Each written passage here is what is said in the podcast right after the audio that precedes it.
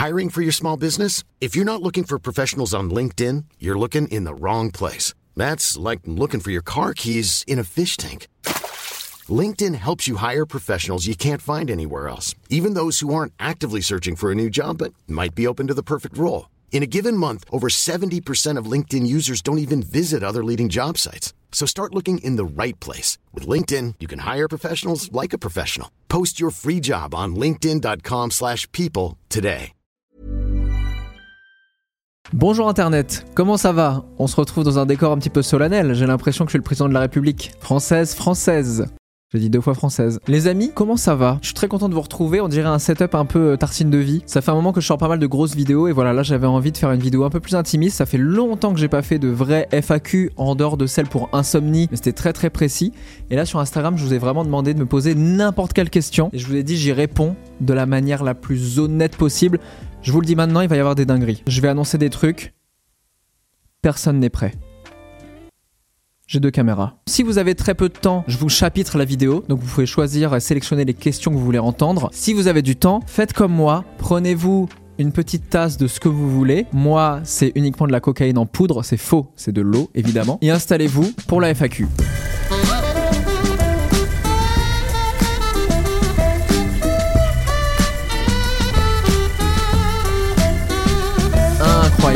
Pourquoi 1940 sur tes mains? Ah, ça c'est beaucoup revenu parce que je l'ai pas expliqué. Je l'ai montré sur Instagram que j'avais vraiment 1940 et 1943 parce que je suis fan de la guerre, mais je me suis gouré dans les dates. Pas du tout. L'explication elle est assez simple, c'est vraiment les deux années de naissance de mes grands-parents euh, maternels qui sont très importants pour moi. Et du coup, ça faisait longtemps que j'avais envie de faire les mains et j'ai testé une technique que j'avais jamais testée jusqu'à maintenant, qui est la technique un peu ancestrale, qui est le hand poke. C'est-à-dire que normalement, quand vous faites tatouer, vous le faites au dermographe. Donc vous avez une aiguille qui rentre comme ceci, qui ressort, etc. Il y a un système d'élastique avec un moteur qui fait les allers-retours. Là, vous n'avez pas de, de moteur. Donc en fait, c'est la personne qui prend aiguilles et qui rentre une à une les aiguilles sur votre doigt pour faire un petit point comme ceci. Euh, c'est Unpoke by Nini d'ailleurs, euh, que j'embrasse, qui est à Caen. N'hésitez pas, euh, les yeux fermés, vous pouvez y aller. Enfin, ouvrez les yeux sur le chemin, mais une fois que vous êtes allongé, vous pouvez fermer les yeux. En gros, la première aiguille qui rentre, j'ai l'impression de me faire piquer par une guêpe. Et je me dis, ah ok, ça va être ça pendant plusieurs heures, super. Et finalement, euh, on s'habitue assez rapidement à la douleur. Et ce qui est assez ouf, c'est que j'étais pas rouge derrière, donc ça a cicatrisé très très rapidement. Ça m'a pas fait mal. Et surtout, notamment sur des endroits comme les doigts, ça reste beaucoup plus longtemps et ça se déforme beaucoup moins qu'avec un dermographe. Voilà, donc je vous invite si vous avez envie de vous faire tatouer euh, des endroits euh, comme euh, les mains, l'intérieur des mains, l'extérieur, les phalanges, etc., le visage, pourquoi pas. Faites ça au handpoke, c'est beaucoup plus doux et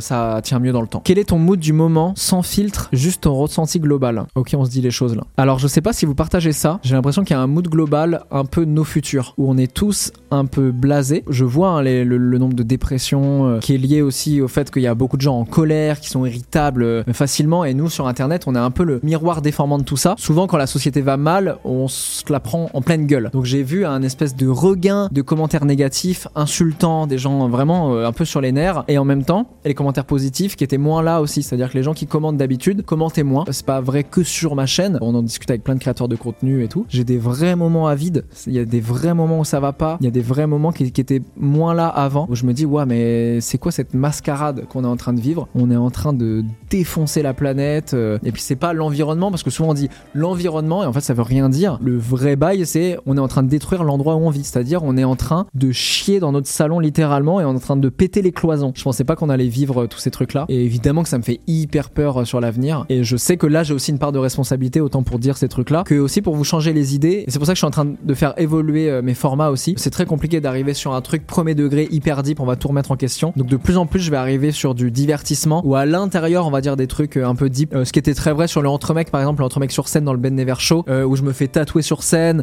où on, se marre, et en même temps il y a des trucs un peu deep, tu vois, sur l'homosexualité, sur euh, la manière de s'habiller, comment c'est genré, etc. Euh, la chanson de Kikessa sur son père, on dit des vrais trucs, mais dans un mood de vrai divertissement où en fait tu passes quand même un bon moment, mais où t'as appris des trucs. Donc l'idée c'est d'aller de plus en plus vers ça. Donc il va y avoir des jeux, là je vous prépare tellement de surprises, on est en train d'écrire des nouveaux formats incroyables. Mais voilà le mood. Et je sais pas si ce que je dis ça vous parle ou pas. Est-ce que vous êtes dans ce mood un peu de nos futurs? Comment vous voyez l'avenir? Voyez vos vies. J'ai l'impression qu'il faut avoir euh, conscience de ce truc-là et qu'en même temps, parfois c'est très paralysant pour faire des choses et qu'on a tendance à formater son cerveau trop dans le négatif alors qu'il y a plein de solutions qui sont encore possibles et que je pense qu'il faut pas se pourrir notre propre vie non plus. As-tu déjà eu des accrochages avec d'autres youtubeurs podcasteurs qui feraient un contenu similaire? Ah, c'est intéressant ça. Je me rappelle quand McFly et Carlito ont sorti euh, la table ovale, le premier épisode, j'avais laissé un commentaire sous la vidéo en disant euh, c'est trop cool de vous voir vous lancer dans le podcast. Et en fait, je le pensais premier degré, c'est-à-dire j'avais j'étais vraiment en mode trop bien que vous vous lanciez. Il y a plein de gens qui avaient répondu en mode ouais, est-ce que ça te fait pas trop chier? En plus à l'époque, ils avaient invité euh, deux mecs autour d'une table euh, pour parler de paternité. Donc ça ressemblait beaucoup à entre mecs et il y avait beaucoup de gens qui disaient putain, est-ce que est-ce que t'es vénère ou quoi? C'est du plagiat. Et ça avait créé un mini drama dans les dans les réponses. Et euh, en fait, moi j'étais très premier degré en mode je suis vraiment content qu'aujourd'hui il y ait la table ovale, je sais pas si ça continue ou pas, mais en tout cas à cette époque-là, il y avait ça, qu'il existe un bon moment, 301 vues, il y a même plein de tables rondes filmées qui qui se créent. Et en fait, je trouve ça cool parce que j'ai pas cette perception de concurrence, c'est-à-dire que pour moi, personne ne marche sur mes plates-bandes de table ronde. Déjà, ça m'appartient pas, tout le monde a le droit de le faire. Et en plus, pour moi, plus il va y avoir de gens qui vont le faire, plus il va y avoir un public qui va découvrir ça et qui va se dire ah trop bien, j'ai envie de regarder des tables rondes, j'ai envie de regarder des formats un petit peu longs. Et ça, je trouve ça génial parce que pour moi, je suis sûr qu'il y a un public qui a découvert les tables rondes et qui m'a découvert grâce à ça. Pour moi, le succès, c'est pas du tout euh, un gâteau où il y a chacun une part et en fait, il y en aura pas pour tout le monde où il faudra diviser un petit peu les parts, faire des parts plus petites, etc. Pour moi, non, non, c'est un espèce de gâteau infini où il y en aura toujours. Il y a de la place pour tout le monde à partir du moment où chacun le fait pour les bonnes raisons, il y aura un public pour tout le monde. Donc non, j'ai jamais eu d'accrochage. Euh, J'avoue que pour tout vous dire, McFly et Carlito, euh, ça m'est arrivé deux trois fois de discuter avec McFly. Can Kojandi, on s'est déjà appelé euh, longuement, on discute et tout. Je ne suis en froid avec personne. Je trouve que chacun peut apporter sa démarche créative dans le truc et il y a de la place pour tout le monde et je suis trop content que les tables rondes se développent de plus en plus. Quand sort l'épisode de Bob l'éponge avec toi? Ok, la dinguerie c'est maintenant. Faut que je vous le raconte en fait. Je remets en contexte. J'ai fait une vidéo sur la chaîne avec Sébastien Desjours, qui est la voix française de Bob l'éponge, parce que je suis un fan absolu de Bob l'éponge. On a fait un unboxing de figurines avec lui, donc vraiment, pour moi, c'était c'était goal de vie, quoi. Il était adorable, il doit avoir 25 ans de carrière, il a toujours refusé les interviews. Et là, quand je lui ai envoyé un DM, il m'a dit Ok, je viens, euh, parce qu'il suit ma chaîne, et il m'a dit Bravo pour les valeurs que tu défends, j'aime trop ta communauté adorable et tout. J'en place une. Pendant l'introduction, je, lance une petite bouteille à la mer en disant Hey Nickelodeon, euh, si vous voyez ça, euh, faites-moi faire une mini apparition dans Bob l'éponge, quoi. Une petite voix, un petit hareng, euh, voilà, deux phrases, ça me va très bien. Juste pour se dire, vas-y, euh, j'ai les goals de vie, je le mets dans mon CV. Dans la même année, je fais une voix dans Bob l'éponge et je suis réalisateur porno. Voilà, c'est bon pour vous, ça c'est nickel, le CV n'a aucun sens. Trois semaines après la sortie de la vidéo, je suis contacté par le studio de doublage de Bob l'éponge. Je reçois le mail que je peux vous mettre ici. Je me retrouve donc quelques mois plus tard dans les studios de doublage de Bob l'éponge. On se retrouve dans une salle gigantesque avec un écran de cinéma, une barre pour euh, les comédiens qui se mettent là, derrière un ingé son, une directrice artistique euh, qui dirige euh, les acteurs, etc. Pour moi, c'est un rêve, vraiment. Et quand j'arrive, il y a un des gars qui est là qui doit faire tous les sons d'ambiance de Bob l'éponge. Vous savez, les voix secondaires, les petits groupes, etc. Et donc le gars, pendant une heure et demie, il découvre le dessin animé. Il y a marqué Ah oh oh non des trucs comme ça et il doit il doit enchaîner. Donc vraiment moi j'arrive et il y a un mec qui a sa barre et qui fait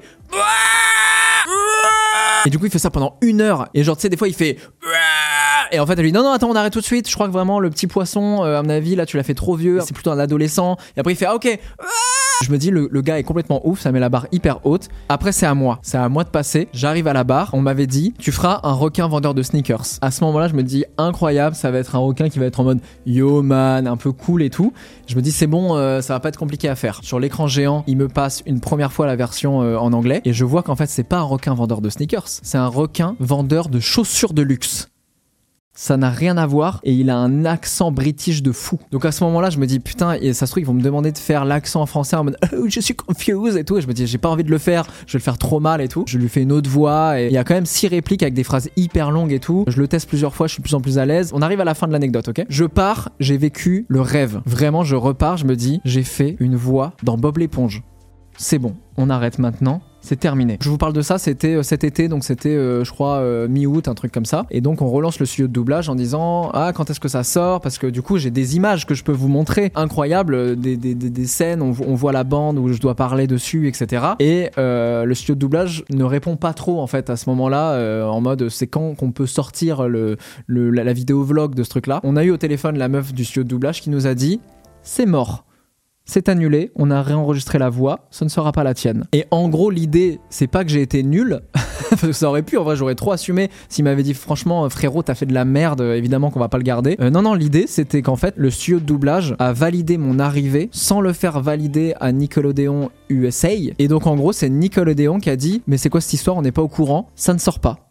On ne veut pas que les gens voient les coulisses et tout. Euh, donc non, non, et c'est mort, il y aura aucun vlog qui va sortir. Donc ils ont annulé ma venue. Euh, j'ai passé une journée pour du beurre. En vrai, j'ai kiffé, mais je vous l'avais annoncé et tout. J'avais annoncé, je vais être dans Bob l'éponge, les gars. Je l'avais dit à tous mes potes. Je bassinais mes potes, mais genre vraiment tout le monde. Je crois que j'avais même appelé euh, Flo et Oli pour leur dire les gars, parce que Flo est très fan de Bob l'éponge. Je dit les gars, je suis vraiment dans Bob l'éponge et tout. C'est c'est un délire et tout. Non, je n'y serai jamais. J'ai donc fait une voix dans Bob l'éponge, mais j'ai été supprimé au montage pour des histoires de contrat. Cette anecdote est-elle vraie? Ou fausse. Elle est vraie. Tout est vrai dans, cette vidéo en fait. Il y a pas de. Est-ce que tu arrives à te projeter dans 10 ans?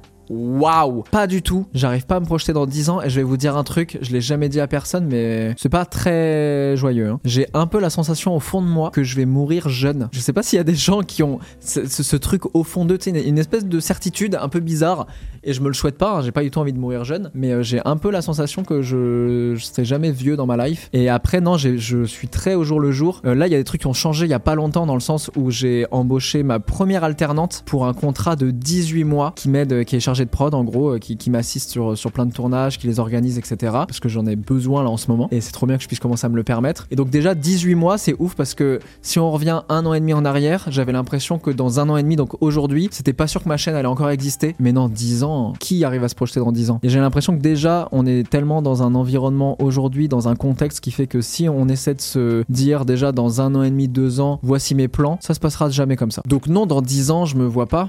Et vous, est-ce que vous arrivez à savoir où vous serez dans 10 ans Dites-moi en commentaire. Es-tu une personne différente selon les personnes que tu côtoies? Euh, Je crois que oui. Est-ce que vous êtes déjà posé cette question pour vous-même? Parce que moi, ça fait pas longtemps que je me la pose. Évidemment que je vais pas me comporter de la même manière si je suis avec mes parents ou mes amis d'enfance. Donc dans ce sens-là, j'ai l'impression de pas être exactement la même personne. Je m'adapte selon les, environnements. Mais par contre, fondamentalement, je reste la même personne, donc j'ai les mêmes valeurs. Et il y a un truc, d'ailleurs, j'ai discuté avec euh, Cyrus North, le frérot que j'embrasse. J'ai discuté il y a pas longtemps, il me demandait est-ce que t'es extraverti ou introverti Et je trouvais ça grave intéressant parce que de l'extérieur, on a l'impression que je suis très extraverti. Et même moi, j'avais l'impression de l'être parce que euh, bah, je rencontre beaucoup de gens dans les interviews, on me voit à beaucoup d'événements et tout. Et en fait, plus ça va, plus je me rends compte que je suis un espèce d'introverti qui travaille cette introversion en me forçant à aller voir des gens. Et il y avait toute une démarche aussi de se dire, et ça c'est hyper intéressant, comment tu te ressources? Est-ce que tu arrives à recharger tes batteries en allant voir des gens ou en étant tout seul? Et aujourd'hui, j'arrive pas à répondre à cette question parce que j'ai l'impression d'avoir besoin des deux. C'est-à-dire, j'ai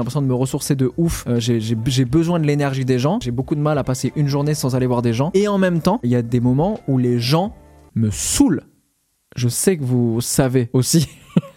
non, il y a des moments où en fait j'ai pas envie de discuter, j'ai pas, euh, j'ai envie de me poser pendant une journée à regarder une série et que tout le monde me foute la paix. Ça me recharge un peu les batteries. Donc j'arrive pas à savoir. Dites-moi vous si vous vous sentez introverti ou extraverti. Euh, vous savez, je lis tous les commentaires. Ça m'intéresse de fou. Je travaille un peu sur cette réflexion en ce moment. Est-ce que tu as kiffé le club maté? Oh, incroyable J'ai fait alors. L'histoire, c'est tartine de vie. On est avec Samuel Etienne qui dit qu'il boit beaucoup trop de café et qu'il est accro à la caféine. Et Suzanne, qui est autour de la table, dit tu devrais tester le Club Maté, qui est une boisson euh, naturelle euh, qui remplace pas mal euh, ceux qui boivent beaucoup de Red Bull ou ceux qui boivent beaucoup de, café, de thé, etc. Donc ça remplace un peu tous les trucs énergisants. Et donc non, je n'ai pas goûté, mais Club Maté m'a envoyé leur boisson. Donc on va tester maintenant. C'est fou ce qui se passe, non? Club Maté, si j'adore, j'attends le virement parce que le placement de produit est incroyable. Je, je suis pas très fan de l'odeur pour l'instant.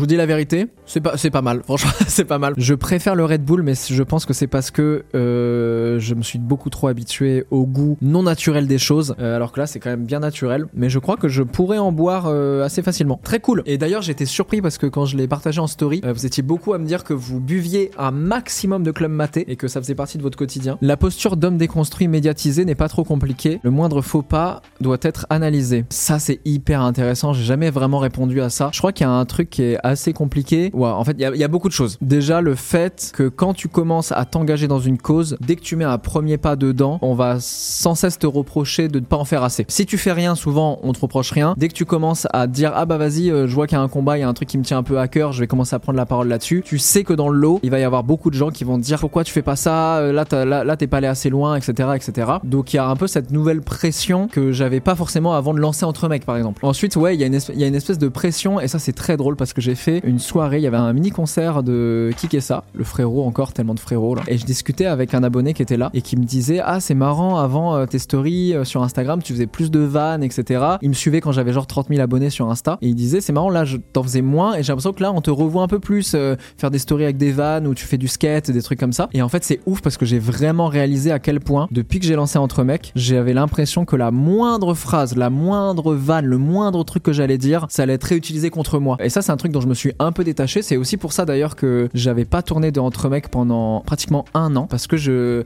j'avais l'impression de tourner un peu en rond déjà et j'avais envie de me décoller un peu de cette image là en disant bah en fait je suis pas que euh, le gars euh, qui parle de déconstruction masculine. Ça fait partie de moi et c'est des trucs qui me tiennent à cœur mais des fois ça me fait aussi du bien de parler d'autres choses et qu'en fait à la base ma chaîne c'est des réflexions sur la vie de manière globale. Donc évidemment ça c'est arrivé parce que ça me paraissait très important. Mais en fait il y a plein de réflexions sur la vie qui m'intéressent des choses dont on parle depuis le début de cette vidéo là même. Et je crois qu'il y a un truc qui est très compliqué mais j'en parle beaucoup avec euh, plein de militants. C'est cette espèce de truc où on va constamment te dire pourquoi t'as pas réagi à ça. Et donc moi évidemment des mecs qui disent des absurdités et des horreurs il y en a tous les jours. Et c'est vrai que moi tous les jours je reçois des DM de gens qui disent euh, ah Ben Never pourquoi tu réagis pas à ce truc là t'es bien content de faire entre mecs euh, pour te rapporter de l'oseille mais après euh, quand faut s'engager gratuitement sur d'autres trucs y a plus personne je suis en mode waouh ok donc là ça pose plusieurs questionnements. Quand je me positionne sur un sujet il y aura des gens qui vont me reprocher en disant t'es personne pour euh, pour dire ce truc là ou alors t'es pas assez légitime pour dire ces choses là ou alors t'as pas réagi de la bonne manière. Et quand tu dis rien on va te dire bah pourquoi tu dis rien. J'ai l'impression de me décoller un peu de cette étiquette de homme déconstruit. Et en plus j'essaie de rabâcher à chaque fois en plus chez les médias que ça veut rien dire. Il n'y a pas une grande porte euh,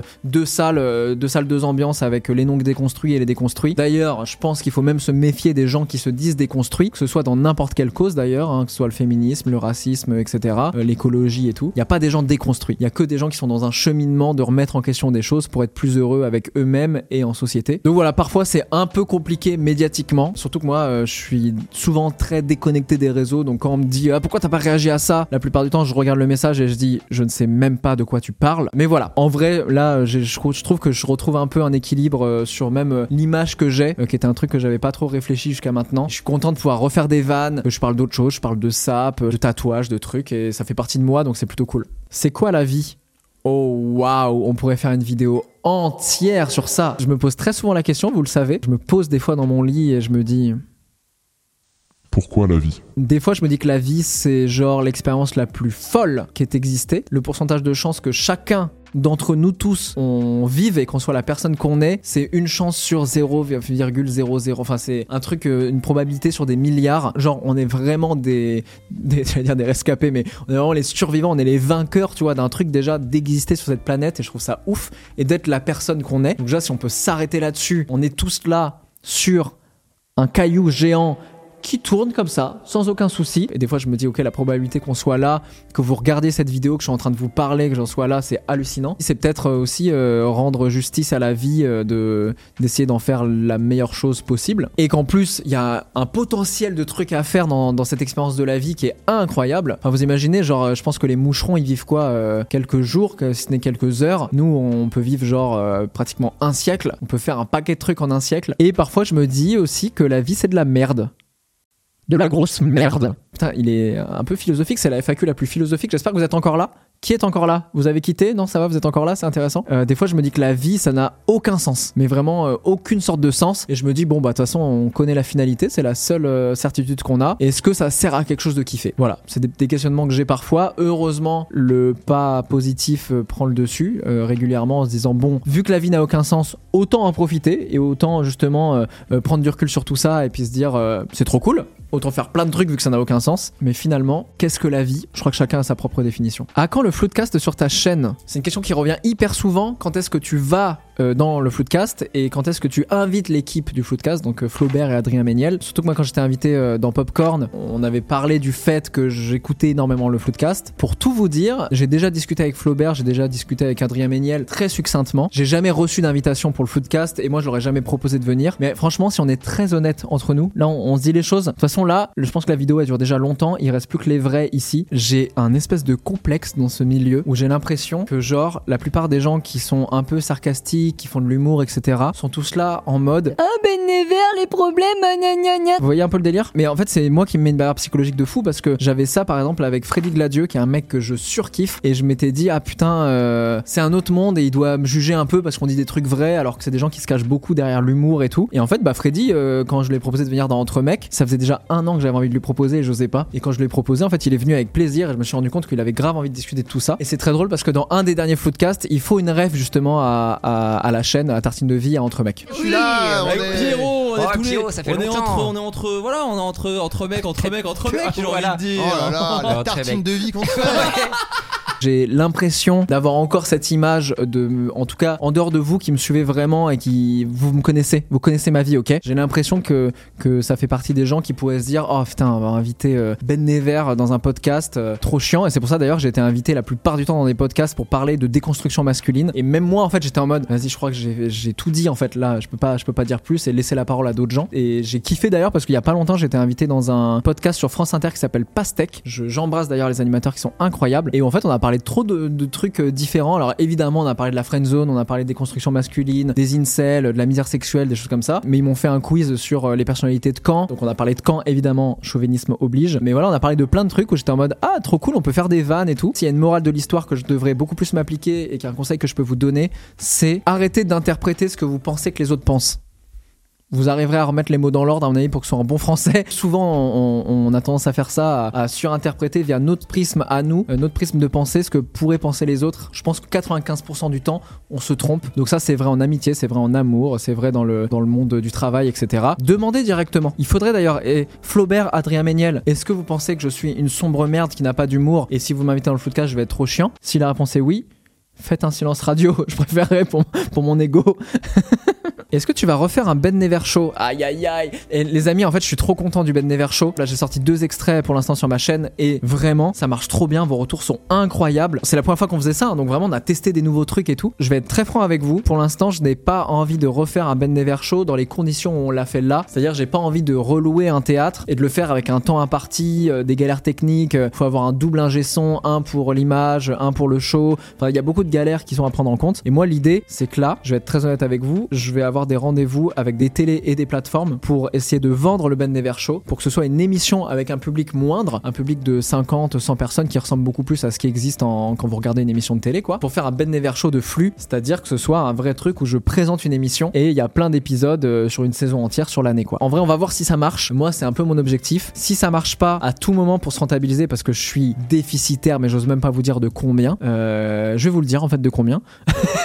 En vrai, on joue le jeu parce que je vous ai dit euh, complètement, c'était une FAQ euh, de la vérité. Donc je vous dis vraiment, la soirée a coûté à peu près 90 000 euros. Une grosse partie dans le décor, je vais pas vous mentir. Et on est déficitaire d'à peu près 40 000 euros. C'est-à-dire que là, en gros, pour financer cette soirée-là, on a eu une partie des ventes des places, évidemment, et on va avoir deux partenaires. C'est-à-dire que là, vous allez voir le prochain extrait qui sort sur la chaîne, c'est avec Camille Combal, et je vais faire une introduction euh, normalement avec HelloFresh qui, qui finance une partie. Et après, sur la version longue, parce que jusqu'à maintenant, les deux vidéos, les deux, premières vidéos qui sont sorties, euh, il n'y avait pas de placement de produit, donc voilà, c'était c'était free. Et le dernier, c'est-à-dire l'émission en entier qui dure 1h50, il y aura une sponsor au milieu euh, de Fruits, qui est un gros partenaire YouTube, vous le savez, vous l'avez vu sur plein de, plein de vidéos YouTube, et nous on fait plein de choses ensemble, et il me laisse hyper libre de faire plein de trucs, donc c'est cool. En gros, ces deux placements de produits là, plus les ventes des billets, ont financé à un peu moins de la moitié du, projet. Donc on est déficitaire de 40 000 euros qu'on s'est partagé avec euh, Sam, qui est mon coproducteur. Et donc c'est en gros l'idée de faire un investissement. Donc on espère que les 40 000 euros, on va les récupérer en signant une, euh, une, une émission, une saison avec, euh, avec une télé quoi. Et au pire, bon bah voilà, euh, ce sera un anniversaire où j'aurai claqué 20 000 balles. Ça fait mal, ça fait très mal.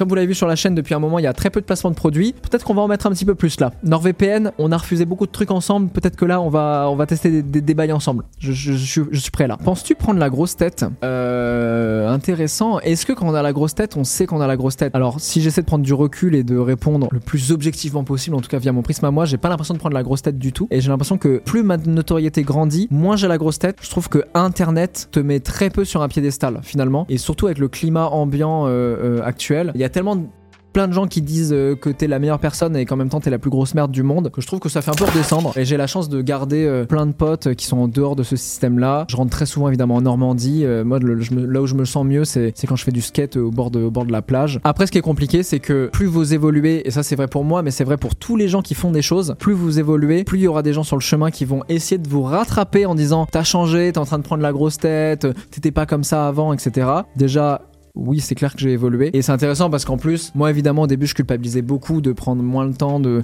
de voir certains potes ou, d'évoluer dans mes manières de penser et tout. Mais je me suis rendu compte aussi qu'il y avait des amis qu'il fallait dégager de sa vie parfois parce qu'il y a aussi des gens très toxiques qui vont essayer de te ramener vers leur médiocrité et parce que c'est plus rassurant de se dire ah les personnes autour de moi qui font des choses sont en train de changer et c'est en train de devenir des pires merdes plutôt que de, de se dire ok les gens sont en train d'évoluer est-ce que ça veut pas ça me ramène pas à moi-même ce que je fais de ma vie et peut-être que je suis pas aligné avec moi-même et il faudrait que je fasse plus de choses. Ce qui n'empêche que c'est arrivé parfois que j'ai des réflexes de pure merde et que des potes me le disent et ça par contre je fais vraiment la part des choses à me dire oui ok là j'ai été une merde, là j'ai dit une connerie ou là, là j'ai fait un truc qui était pas cool quoi. Ah bah ok bah on répond à cette question, t'es-tu déjà séparé d'un ami Absolument. Je me suis déjà séparé d'un ami plusieurs fois, oui. Très peu de vrais amis d'enfance parce que j'en ai pas énormément et, la plupart je les ai gardés. On a évolué ensemble. Mais je crois qu'il faut arriver à faire la part des choses. La qualité de l'amitié, euh, c'est pas lié à la longévité, c'est vraiment lié à la relation que tu as. Et quand t'es adolescent, tu peux avoir une amitié incroyable avec euh, avec quelqu'un et cette amitié, euh, 15 ans après, euh, vous pouvez être des personnes tellement différentes que c'est plus forcément très sain. Et ça m'est arrivé, je pense notamment à une amitié d'enfance, en tout cas d'adolescence, où ouais, où je lui dis clairement qu'on allait euh, qu'on allait s'arrêter là parce que je trouvais que c'était une personne qui était euh, pas forcément euh, saine pour moi et qui m'apportait plus forcément de bonheur. Je pense qu'il faut pas avoir peur de se séparer des gens euh, quand on a conscience qu'on est plus compatible. Et je crois que c'est normal en fait. Comment as-tu réussi à arrêter de fumer? On est à 6 mois sans tabac. Je l'ai partagé sur Instagram. Suivez-moi sur Instagram. Qu'est-ce qui se passe là? Le fait d'en faire une vidéo, c'était incroyable parce que je vous ai croisé dans la rue les mois qui ont suivi et tous à chaque fois vous me disiez alors la cigarette comment ça se passe? et tout. Et du coup je je pouvais pas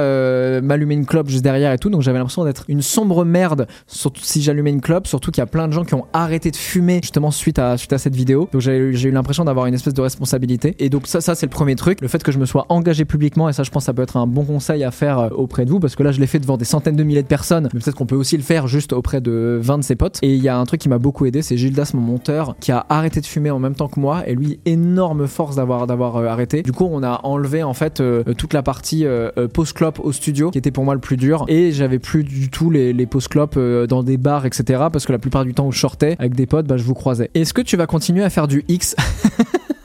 Alors ça, bon, j'avoue que c'est quand même une question qu'on m'a posée très régulièrement. Pour ceux qui débarquent là, c'est possible. J'ai réalisé un film porno. L'expérience était incroyable. Euh, donc, donc je suis pas acteur dedans, hein, je suis réalisateur. Et en gros, pour moi, c'était juste une expérience de dire, regardez, il existe d'autres manières de consommer du porno. Euh, Il y a du porno amateur qui existe. Il y a des gens qui font des trucs incroyables. Il y a des gens qui commencent à se poser des réelles questions dans le porno, notamment sur notre manière de le consommer. À quel point euh, ce qu'on montre dans le porno, ça nous éduque aussi malgré tout, même si on n'arrête pas de rabâcher. On le dit beaucoup sur cette chaîne que le porno n'est pas éducatif. Il y a une réalité qui fait que moi je me suis éduqué avec le porno malgré moi. Donc c'est tout le questionnement de quelle est notre responsabilité via le porno. Moi je suis pas du tout d'avis, euh, mais je l'entends, hein, je suis pas du tout d'avis de devoir euh, interdire et censurer le porno parce que je pense que ça va être pire. On va vouloir encore plus en consommer et je pense que c'est un peu utopiste de croire qu'on qu'on arrête ce truc-là. C'est comme les drogues, hein, de se dire ah, on rend ces trucs-là illégaux, on se rend compte que bah malgré tout ça crée quand même des vrais problèmes. Et l'expérience a été incroyable. Franchement vos retours à 99,9% étaient fous. Des gens qui ont découvert le porno comme ça, euh, des gens qui étaient dégoûtés du porno, qui ont découvert un autre truc. Euh, beaucoup de mecs qui m'ont dit ouais en fait je en, en regardant la vidéo sur YouTube et en même temps le porno, ça m'a fait déconstruire beaucoup de choses. Je me suis rendu compte qu'il y avait plein de trucs dans ma sexualité qui allaient pas, que j'étais pas heureux sur ceci cela. Donc c'est génial pour moi le pari il est réussi. Évidemment il y a toujours des commentaires négatifs. Il y a beaucoup de gens qui m'ont dit alors la marionnette de Dorsel comment ça se passe? Bon voilà euh, moi moi j'ai j'ai expliqué aussi mon point de vue que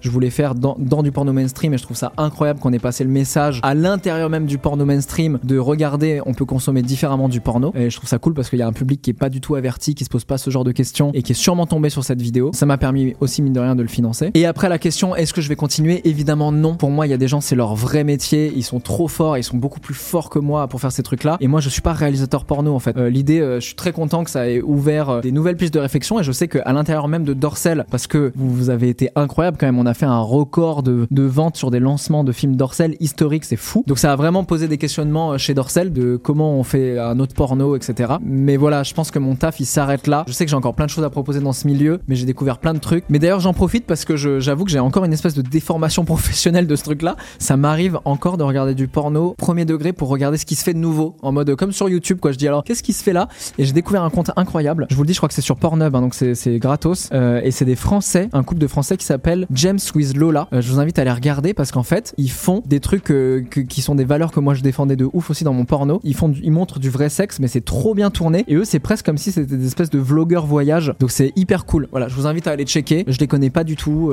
Voilà, j'ai regardé 4-5 vidéos et j'ai trouvé ça assez ouf. Est-ce que tu peux nous dire quelque chose que tu n'aimes pas vraiment à Caen? Aïe aïe aïe, très compliqué, très compliqué. J'aime pas le fait que ce soit une ville tellement parfaite que tous les Parisiens s'y installent. je crois qu'en vrai, euh, il y a des trucs que j'aime pas à Caen des fois. Depuis que j'ai découvert euh, Paris, euh, je dirais ce que je veux de négatif sur Paris. Ça reste une ville où il se passe beaucoup de choses, où c'est un peu une ville de tous les possibles. Et à Caen, des fois, ça arrive que je me fasse un peu yesh. Donc ça, c'est vrai. Et il y a un truc où je pense que n'importe qui va se reconnaître si vous vivez dans une petite ville ou une ville de taille moyenne. C'est le délire de quand ça fait trop longtemps et que c'est vraiment votre ville, vous recroisez des gens que vous n'avez pas forcément envie de croiser. Voilà, c'est plus ce truc-là. Mais c'est très drôle parce qu'en fait, c'est pas vrai que pour Caen. J'ai découvert ce truc-là à Paris aussi, où en fait, je me rends compte que Paris est gigantesque, mais tout le monde va un peu dans les mêmes endroits. Et donc, vous recroisez aussi des gens que vous n'avez pas envie de, voir. Allez, on arrive sur la fin. J'en fais quelques-unes encore. Est-ce que tu as envie d'arrêter YouTube parfois? Premier degré, oui, au moins une fois par an, il y a un moment où je me dis j'arrête YouTube, euh, je crois que ça me correspond plus, euh, je crois que je me fais plus plaisir, etc. Et en fait ça, ça s'appelle juste devoir prendre des vacances.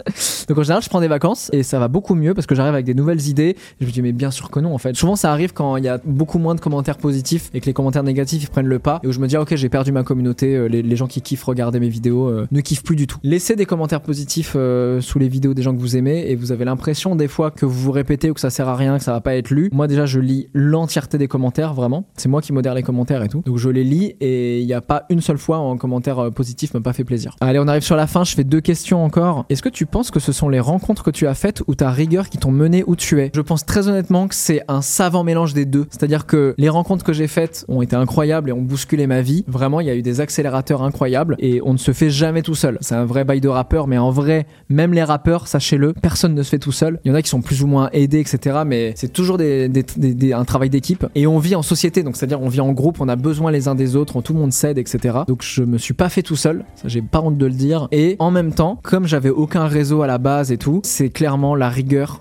le travail acharné qui m'a mené dans des endroits où j'ai pu rencontrer les gens, qui m'a fait créer du contenu, qui m'a fait remarquer euh, auprès des gens, etc. Et je crois que c'est ce travail acharné qui a fait que j'en suis euh, où, j'en suis aujourd'hui. Donc c'est travailler à maximum, pas bosser de manière euh, non intelligente, c'est-à-dire on n'est pas à l'école, donc on n'est jamais payé à l'effort, on est payé au résultat. Il y en a plein qui me disent à chaque fois, je comprends pas ma marque de fringues, mon projet et tout se lance pas, alors que franchement, je bosse de 8h à 21h tous les jours. Je dis ouais, mais qu'est-ce que tu fais réellement dans tes 8h à 21h et qu'est-ce que tu as créé qui crée réellement de la Donc voilà, donc je pense que travailler intelligemment, savoir aussi euh, comprendre quand est-ce qu'il faut arrêter de travailler parce que ce qu'on est en train de faire là n'a aucun sens et c'est contre-productif, c'est hyper important. Et puis savoir aussi se dire euh, là, je suis en train de faire de la merde, faut que je teste autre chose. Toutes les nouvelles émissions que j'ai lancées, c'était toujours des moments où je me disais ok, les mêmes moyens mènent au même résultat. Pour avoir des résultats nouveaux et différents, il faut que je teste des nouveaux moyens. Allez, allez, j'en fais. Alors j'en fais une vite fait parce qu'il y a c'est pour quand Big Flo et Oli sur ta chaîne? On est en discussion et il va y avoir sûrement un truc, au moins avec Oli, parce que sachez que j'ai une connexion incroyable avec euh, Oli. C'est un mec que j'adore. Big Flo est déjà venu dans Entre Mecs. On a pas mal parlé euh, cet été avec Oli et c'est lui-même qui m'a relancé en disant mec, faut qu'on fasse un truc sur ta chaîne. Donc là, je suis en train de créer un format spécifiquement pour lui. Ce sera le premier qui va arriver. C'est sous forme d'un jeu et tout, avec des trucs assez deep en même temps et qu'on va refaire avec euh, d'autres invités. Mais donc ça, ça, ça va arriver, ça c'est sûr. Et alors la dernière question, qu'est-ce que tu conseillerais à quelqu'un qui se lance à son compte? Si je devais garder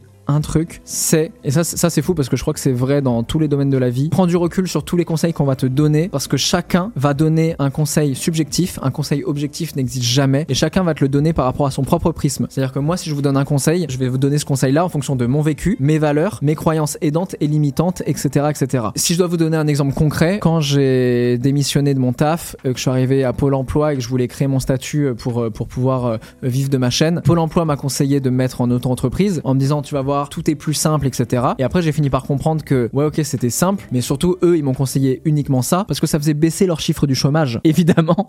Et en fait, je me suis vite rendu compte que moi, dans mon cas, c'était pas ce qu'il fallait que je fasse. Et après, je suis allé voir la chambre des commerces, chambre des métiers, de l'industrie, enfin bref, plein de trucs. Et tout le monde te dit un truc différent. Et c'est à toi de trancher à la fin. Et s'il y avait un deuxième conseil que je devais donner qui est lié au premier, une fois que tu t'es un peu méfié de chaque avis et t'as pris du recul sur chacun, fais des choix. Parce que le plus compliqué, c'est ça, c'est de se dire, une fois qu'on a tous ces choix de face à nous, le plus compliqué, c'est d'arriver à en prendre un. Et ce sera jamais un choix 100% parfait. Mais en fait, il faut le faire. Et moi, si je reprends ce truc de statut, j'ai pris le mauvais statut d'entreprise euh, sur la première année de ma chaîne. Donc j'ai perdu beaucoup d'argent. Et en même temps, c'est en faisant ça que j'ai quand même réussi à lancer ma boîte et à rencontrer derrière un autre expert comptable qui m'a dit, ah, je crois que là, c'est pas ce truc là qu'il faut que tu fasses. Et bref, après, on a affiné. Et ça, c'est vrai sur tous les trucs de ma vie. Quand on a lancé entre mecs dans un studio de merde, bah, c'était pas parfait, mais j'ai fait le choix de dire, on le fait quand même. Et c'est ce qui fait que la chaîne devient ce qu'elle est aujourd'hui. Les amis, ouais, on se, on, on se quitte sur un truc hyper business. J'espère que ça vous a plu ce moment. J'avais trop envie là, entre des, émissions euh, très produites, qu'on se retrouve un peu euh, seul à seul, entre guillemets. J'ai failli refaire ce laisse insupportable. Je sais pas combien de temps va durer la vidéo, donc je vais, je vais couper là. La semaine prochaine, on se retrouve avec La Vérité avec Camille Combal qui était au Ben Never Show. Mettez un petit mot dans l'espace commentaire, ça me fait vraiment plaisir. Ça fait remonter la vidéo. Moi, je lis encore une fois tous les commentaires. Ça va aller, tout va très bien se passer. Prenez soin de vous, prenez soin des autres. Ciao. Since the beginning of time, I was blessed with the talent. Uh-huh. Just a little lad watching Smokey and the Bandit. Obsessed with a firebird, running from the popos. Call them stormtroopers, don't be sleeping on the no Me and my girl Mimi on a mission for the bag. Stress building. Mom deserves the best, and there's no better place to shop for Mother's Day than Whole Foods Market. They're your destination for unbeatable savings, from premium gifts to show-stopping flowers and irresistible desserts. Start by saving 33% with Prime on all body care and candles. Then get a 15-stem bunch of tulips for just $9.99 each with Prime. Round out Mom's menu with festive rosé, irresistible berry chantilly cake, and more special treats. Come celebrate Mother's Day at Whole Foods Market.